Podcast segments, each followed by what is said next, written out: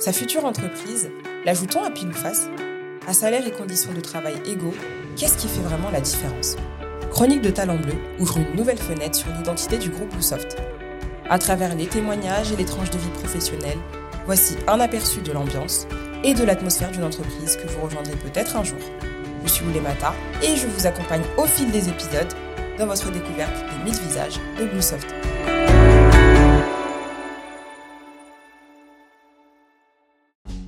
Épisode 4. Cédric, directeur des opérations. J'ai cette chance, on va dire. Est-ce qu'il est plus simple de parler de soi au travail quand on est directeur? Peut-être pas, non. Un poste de direction fait peser une responsabilité supplémentaire. On est un des garants de l'image de l'entreprise, son meilleur commercial, son défenseur souvent le plus fervent. Et parce qu'il pense d'abord à son agence avant de penser à lui, Cédric ne nous en dit que peu sur sa façon d'opérer. Et puis, Cédric cherche avant tout des collaborateurs. Il cherche des consultants techniques, fonctionnels, consultants en accompagnement au changement, des coordinateurs et des chefs de projet. C'est à eux et à elles qu'il s'adresse quand il nous parle, avec une authenticité que nous tenons à saluer. Cédric travaille chez Progelis, l'expert des solutions Microsoft du groupe Bluesoft. Elle est présente à Paris, Aix, Toulouse et Lyon. Lyon qui abrite l'agence historique créée il y a 15 ans.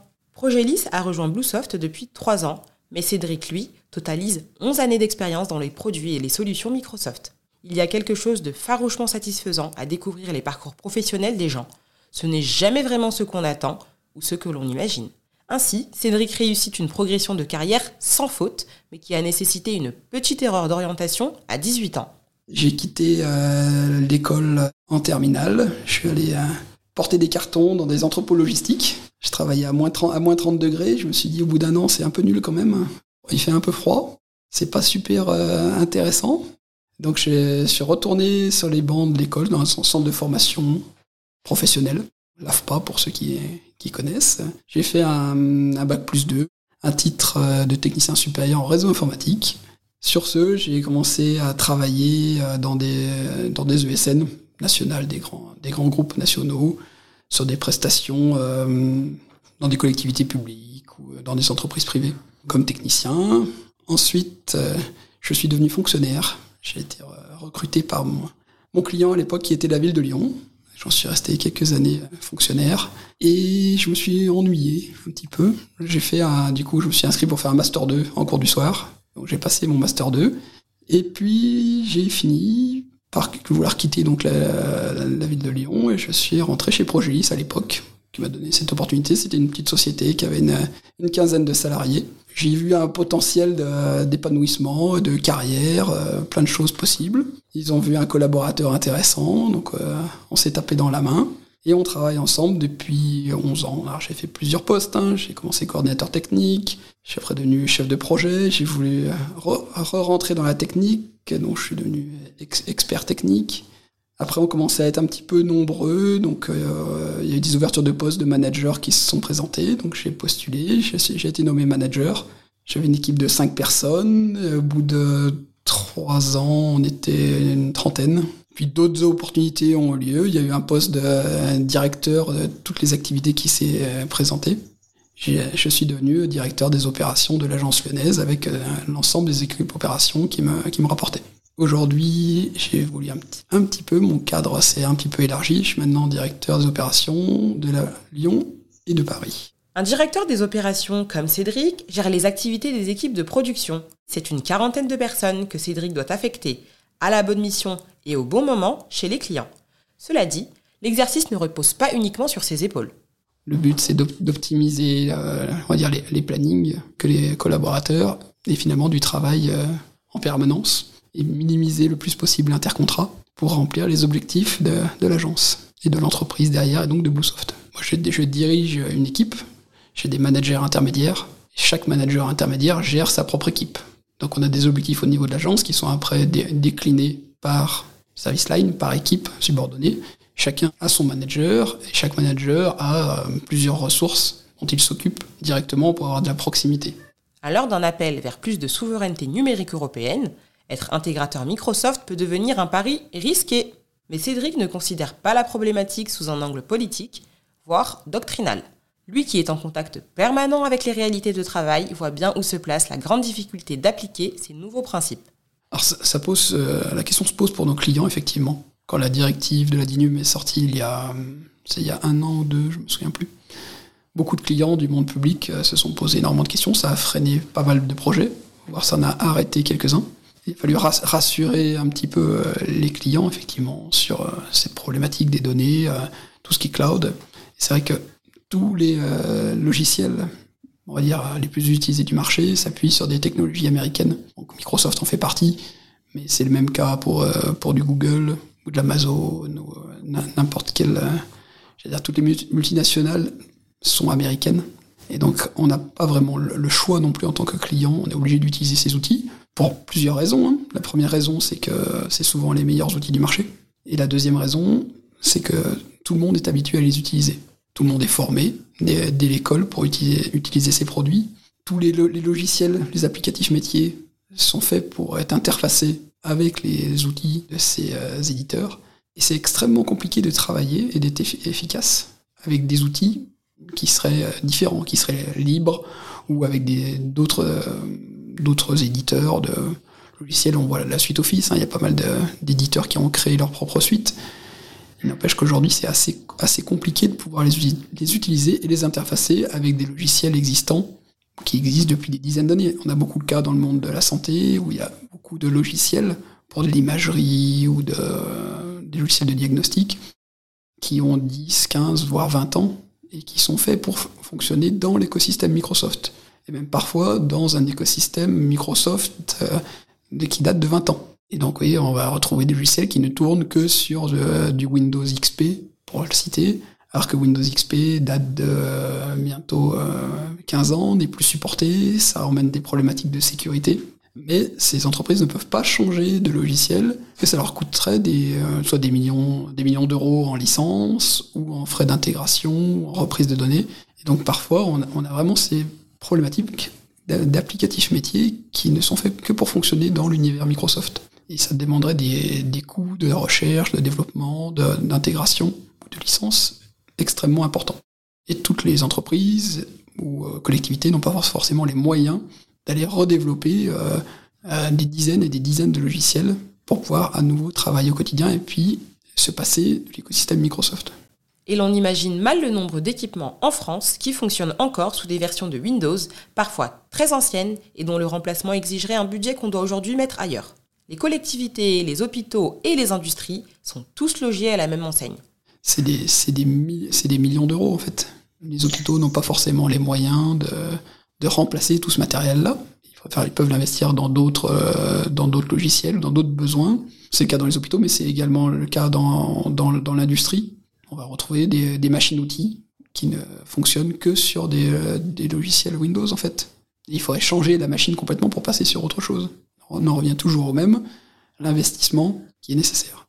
Et ils prennent le risque, c'est un risque qui doit être calculé, de rester sur une, soit sur une vieille version de Windows avec des problématiques de sécurité, donc des risques de piratage, soit, des, soit changer carrément de, logiciel ou de, ou de machine-outil.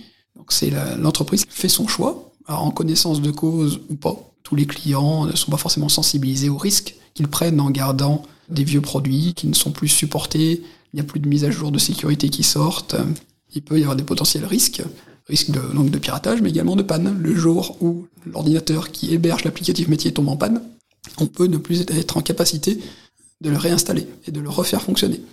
Cédric parle d'abord de dette technique. Ce boulet à la cheville des entreprises et des collectivités dont le traitement massif s'impose avant même de penser souveraineté, qui n'en est peut-être qu'un aspect.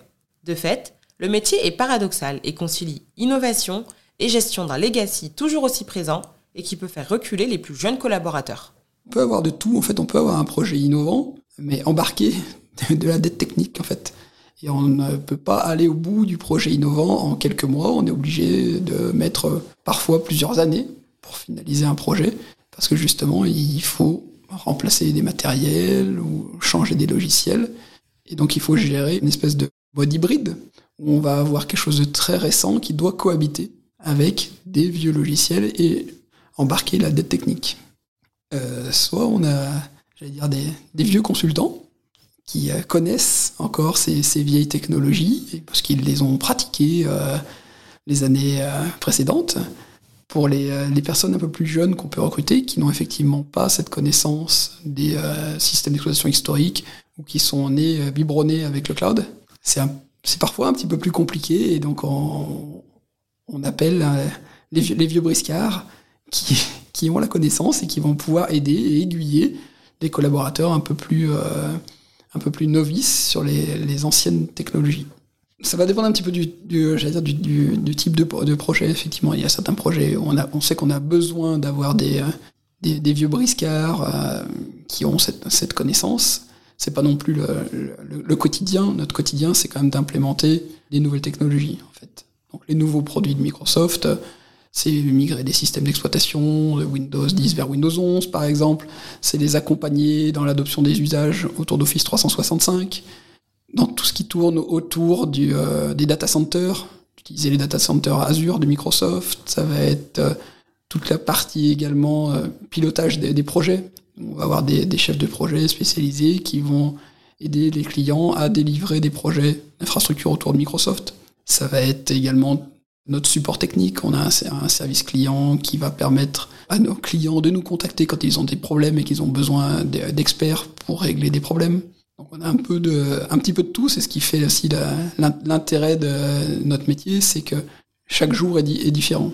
Un jour, on peut aller en mission chez un client dans le monde euh, de l'éducation. Le lendemain, dans le monde industriel. Après, dans des, hôpitaux on va pouvoir aller faire du transfert de compétences également pour euh, essayer de, former, que ce soit les, utilisateurs ou les, les administrateurs de, de, nos clients, faire monter tout le monde en compétences, que ce soit au niveau technique et également au niveau de l'usage. Le recrutement est le nerf de la guerre. Plus personne n'affiche de confiance aveugle dans sa capacité à recruter à tour de bras. On essaye. Voilà surtout comment l'on décrit une activité qui pourtant représente le socle d'un métier entièrement dédié au savoir-faire. Savoir adopter les technologies récentes, savoir comprendre les nouveaux usages et savoir transmettre. Tout le monde veut recruter les mêmes profils, donc il y, a, une bagarre qui se fait pour garder ses collaborateurs et puis pour en, recruter de, de, nouveaux pour développer son activité. Donc il y a plusieurs façons de faire. Nous, chez Progelis, on a choisi d'avoir une bienveillance, une qualité de vie qu'on donne à nos collaborateurs on leur donne des missions, évidemment, hein, mais on fait confiance aux collaborateurs. Si c'est un junior, on va l'accompagner pour la réalisation de sa mission. Les seniors sont extrêmement euh, autonomes.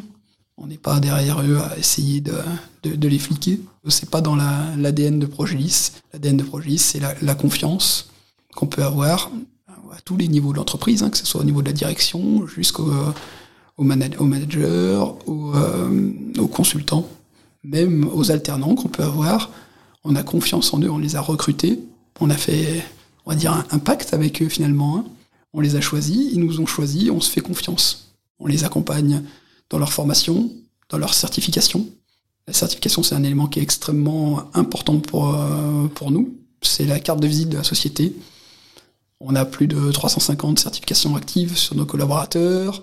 On a des niveaux de partenariat qui sont les plus élevés qui existe en France euh, chez Microsoft, grâce à nos collaborateurs qui acceptent euh, de se former, qui acceptent de se challenger en passant des certifications.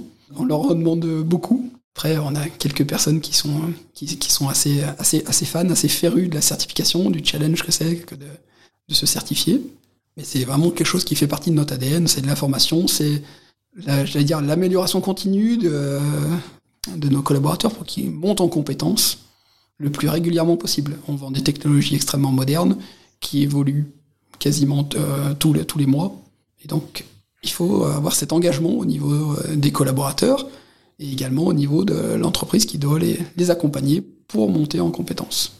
Donc c'est un, un des éléments qui fait que bah, certains collaborateurs sont là depuis extrêmement longtemps, j'ai en tête euh, quelques personnes euh, qui sont arrivées euh, il y a une dizaine d'années comme moi, qui aujourd'hui sont toujours là parce que c'est un, un cadre de travail qui est, qui est agréable. Puis on, a connu d'autres ESN et on est assez satisfait d'être chez Progelis. On connaît la différence. Donc après, c'est pas forcément simple à expliquer à des personnes qui débarquent dans la vie active. Quand leur premier employeur est Progelis, n'ont pas forcément la, la, vision de ce qui peut se faire ailleurs. Donc après, veux dire, on explique et puis euh, les collaborateurs qui sont là depuis plus longtemps peuvent attester du bien vivre et du bien-être au travail chez, chez Progélis. Après, ça n'empêche pas d'avoir des collaborateurs qui partent sous d'autres, dans d'autres lieux. Après, c'est, c'est aussi une fierté d'avoir des collaborateurs qu'on a accueillis à la sortie de l'école, qu'on a formés, qu'on a fait grandir, et qui, le jour de leur départ, viennent nous dire je pars parce que j'ai une opportunité de, carrière, quelque chose qui va me faire grandir et qu'ils ne pouvaient pas forcément avoir chez Progélis. Et c'est aussi une, fierté d'avoir des collaborateurs qui partent sur des postes de responsables, voire de, directeurs dans des entreprises privées ou publiques. Ils partent pendant quelques années et après, euh, parfois, ils reviennent parce qu'ils ont continué à grandir et puis ils reviennent chez nous, on les accueille avec plaisir sur des, des postes différents sur des postes de manager, sur des postes de, commerciaux, d'avant-vente. Donc euh, c'est ce qui est intéressant. Ils sont partis à un moment donné parce qu'ils avaient besoin de ça pour, euh, pour s'épanouir, pour voir autre chose. Et puis quelques années après, ils, reviennent chez nous et c'est une, grande fierté. Un cadre sécurisant dans lequel on est encouragé à développer ses compétences, ok. D'une part, on ne trouve pas ça partout. D'autre part, en tant que junior, c'est un point qu'on ne néglige a priori pas. Mais encore, Cédric? On a cette chance de pouvoir proposer. On arrive quasiment à un niveau d'intrapreneuriat, un terme qu'on retrouve beaucoup à, l'heure actuelle.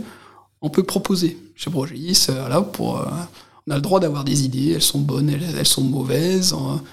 On, a envie de développer, de proposer une nouvelle activité. Ou, euh, on a cette écoute chez Progis et chez Bluesoft aussi, pour venir proposer un petit peu des nouvelles, des nouvelles idées, des choses un peu plus innovantes et on a cet accompagnement et euh, cette écoute de la part de la direction de projet lycée du groupe qui permet de euh, créer des nouvelles activités euh, de, zéro parce que on croit, on croit à ce projet qui est proposé par un collaborateur.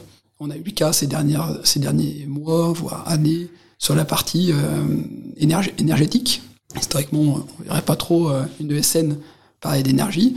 Ah si, aujourd'hui, il faut parler un petit peu d'économie d'énergie aussi au niveau informatique donc c'est une activité qu'on est en train de développer auprès des entreprises pour les aider à baisser leur, bilan carbone. On s'est astreint nous-mêmes chez Progelis, on a fait cet audit dans le but d'améliorer notre impact et de baisser notre impact carbone. Je dis souvent que tout est possible. On peut partir euh, du plus bas niveau et arriver euh, jusqu'où on veut. Comme on dit à Paris, il faut rêver plus grand. Et euh, c'est ce qui me caractérise. Moi, j'aime avoir un objectif, quelque chose de, voilà, pas, forcément inatteignable, mais il faut euh, essayer de voir plus grand, et c'est ce que, c'est ce que j'aime. Ainsi, chacun a ses méthodes pour séduire des débutants et des experts IT sur sollicité. Pour Cédric, il est un aspect qui le conforte dans les choix et les méthodes de son agence. Notre principal levier de recrutement reste la, cooptation. La majorité de, des, des recrues qu'on va pouvoir avoir dans une année vont arriver par le biais de la cooptation. Donc c'est quelque chose qui est euh, qui est plutôt bien, bah, ça nous montre que déjà nos collaborateurs sont assez satisfaits parce qu'ils vont ils vont coopter des personnes pour nous rejoindre. On sait que c'est des fois on hésite, on peut hésiter parfois à, coopter quelqu'un parce qu'on a peur si ça se passe mal, parce que d'être pris un petit peu comme euh, pris entre deux feux finalement. C'est on a on a coopté une personne, ça se passe pas très très bien pour elle, soit parce qu'elle ne répond pas aux besoins de l'entreprise, soit l'entreprise ne répond pas aux besoins du collaborateur. Donc d'avoir beaucoup de cooptation, c'est une marque que les, collaborateurs sont bien chez Progelis parce qu'ils sont prêts à recruter et à recommander Progelis à leurs, amis ou à leurs connaissances. Quand même beaucoup de recrutements qui se passent comme ça. Je pense quasiment 50% de, de nos recrutements viennent par ce canal-là. Recruter d'un côté et s'intégrer de l'autre, ce n'est facile pour personne. L'entreprise cherchera une personnalité capable d'apporter un plus, quel qu'il soit entre savoir-vivre, savoir-être et savoir-faire. Mais être certain que notre perle rare s'intégrera à sa future équipe, ça aussi, c'est un défi que seule l'expérience allège. On a fait des erreurs, et donc on, on, s'améliore. Au fur et à mesure des années, euh, on recrute des, personnes, on voit ce qui marche très très bien, après euh, on voit ce qui marche très très mal. Euh, c'est l'expérience également qu'on peut avoir, on fait en forme de bon binôme hein avec euh, notre équipe recrutement. Donc à force de faire des entretiens, de se côtoyer depuis de nombreuses années, on n'a plus forcément besoin de, se parler parce qu'on voit maintenant quasiment les mêmes choses et on est un petit peu, euh, on se, comprend très, très, bien et puis on sait poser les questions qu'on doit poser et on voit les réponses, euh, soit qu'on ne veut pas avoir, soit celles qu'on veut avoir. Et ça ne nous intéresse pas d'avoir les, les plus forts, les plus beaux, si euh, à côté de ça, c'est des personnes qui ne sont pas agréables, qui ne vont pas s'intégrer dans des équipes. On, on ne cherche pas à avoir des, des, des mercenaires, on cherche à avoir des, des collègues, des collaborateurs avec qui on peut travailler. Cédric nous explique qu'on se rend très vite compte du niveau de compétence d'un candidat. Alors nous lui avons demandé de nous poser une question qu'il poserait en entretien. Spoiler, nous n'aurions pas été retenus. Une question très technique du coup? Quelle est la, la- la bonne pratique pour installer une autorité de certification Microsoft? Mais si la technique suffisait dans ce métier, ça se saurait. la, la- partie communication est, est primordiale, ça fait c'est une partie intégrante de notre euh, de notre métier. On doit savoir communiquer, que ce soit à l'oral comme à, comme à l'écrit. On doit discuter, on doit être capable de parler avec nos clients, se comprendre, et après être capable également de restituer un petit peu ce qu'on a dit, ce qu'on a convenu ensemble. On doit être capable de, de li- livrer des documents. On doit être euh, capable de les, soutenir à l'oral, devant un, un panel d'auditeurs ou de, ou de spectateurs. Ça fait partie de, du bagage du consultant. Et puis, les spécialistes Microsoft, ça ne court pas les rues. Non, il n'y en a pas tant que ça en fait. On va les retrouver chez les fameux pure players. Et euh, on essaie tous de garder euh, nos consultants au chaud, au chaud chez nous. C'est pourquoi la formation, même hors certification, est un processus très bien intégré. C'est un potentiel que Cédric et ses équipes recherchent. Les, premiers projets sur une nouvelle technologie qu'on ne maîtrise pas, c'est c'est pas forcément euh, facile. Donc ils ont besoin d'être accompagnés par des consultants plus seniors qui vont leur permettre de prendre confiance et de, de valider les acquis qu'ils ont pu euh, avoir en, en formation euh, personnelle ou en formation pilotée. C'est dans l'intérêt de la société. On investit pour former les collaborateurs parce que demain, on sait qu'ils seront euh, beaucoup plus efficaces ils pourront délivrer des missions à haute valeur ajoutée à, nos clients.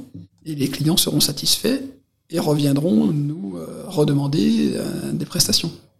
Donc on a, besoin d'avoir des collaborateurs les plus, euh, les plus experts possibles, les mieux formés, pour justement que nos clients soient satisfaits et puis que notre réputation puisse être gardée comme étant un, pure player avec les, meilleurs collaborateurs et les clients viennent nous voir directement sans aller voir nos concurrents.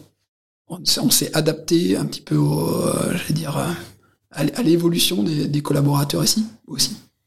Il y a, une dizaine d'années, les, collaborateurs étaient différents des personnes qu'on peut recruter aujourd'hui en fait. Les personnalités ont évolué. euh, on a des personnes qui sont nées avec l'informatique, qui n'ont connu que ça, qui ne connaissent euh, finalement que le cloud, hein, qui euh, Google, Amazon, euh, Microsoft, ils sont directement nés avec ça finalement. Donc ils ont des compétences qui sont totalement différentes, ils sont parfois beaucoup plus mûrs que des personnes qu'on pouvait recruter il y, a, il y a 15 ans et qui n'avaient pas ce, ce bagage, qui n'avaient pas touché d'ordinateur avant d'être, j'allais dire, avant d'avoir 20 ans. Aujourd'hui, tous les collaborateurs ont une tablette, un téléphone, euh, depuis qu'ils sont nés en fait. J'abuse un petit peu, mais on n'est pas loin de ça quand même. Finalement, aujourd'hui, on recrute des collaborateurs qui sont nés euh, en 2000, donc euh, qui ont toujours connu Inter- Internet, et les ordinateurs, les téléphones. Donc il faut, euh, il faut s'adapter, suivre, suivre l'air du temps pour res- rester, rester attractif auprès des, auprès des candidats. C'est vrai, les compétences évoluent. Les candidats changent, leurs attentes également. Et l'on ne peut plus se satisfaire d'une entreprise qui ne fait pas sa part en matière écologique. Il arrive d'ailleurs plus souvent maintenant que la question soit soulevée dès l'entretien d'embauche.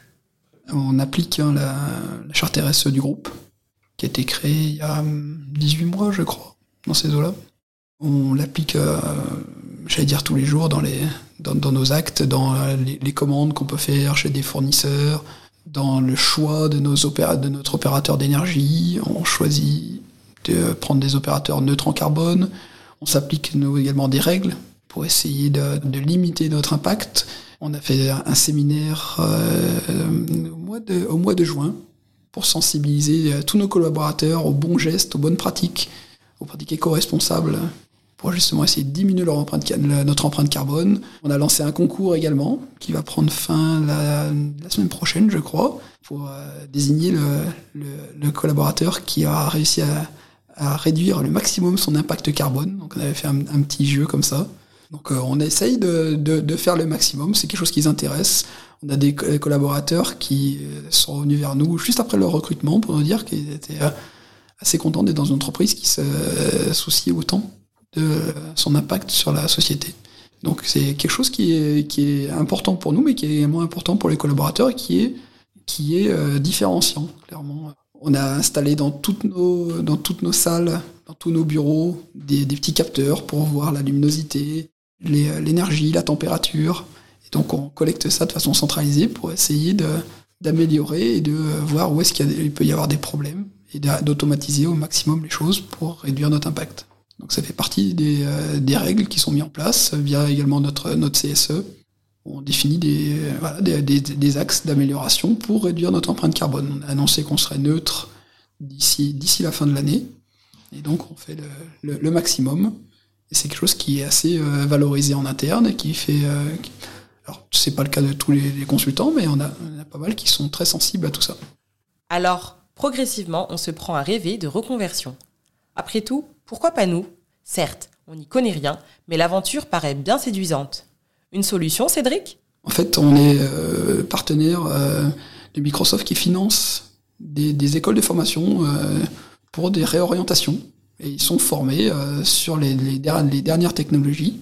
Et donc, on, recrute des personnes qui sortent de ces écoles. Ils ont, je sais plus, 6, à 8 mois de formation pour se réorienter sur des, technologies Microsoft. Et donc, on les, embauche dans, la foulée.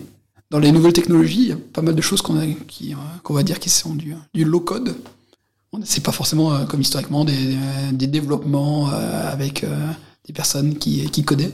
Il y a des technologies, tout est, tout graphique et tout est simple. Il n'y a pas forcément d'avoir un bagage, savoir coder en C, en C Sharp, tous les langages de programmation. On l'a tous fait en, quasiment en interface graphique, assez simple. On développe une application en, quelques clics finalement. Donc il faut être capable de comprendre des, euh, des besoins fonctionnels ou des usages d'un client, des usages métiers, et on le transforme avec euh, un moteur euh, qui tourne sur Power Apps et qui permet de générer une application assez facilement sans avoir à écrire des lignes de code. Bon, il n'y a plus qu'à se lancer, n'est-ce pas? Merci d'avoir écouté le podcast Chronique de Talent Bleu. C'était Oulemata et au nom de tout le groupe Bluesoft, nous vous souhaitons de très belles fêtes de fin d'année et vous donnons rendez-vous l'année prochaine pour l'épisode qui sera consacré à Nicolas, architecte solution. Abonnez-vous et restez à l'écoute. À très bientôt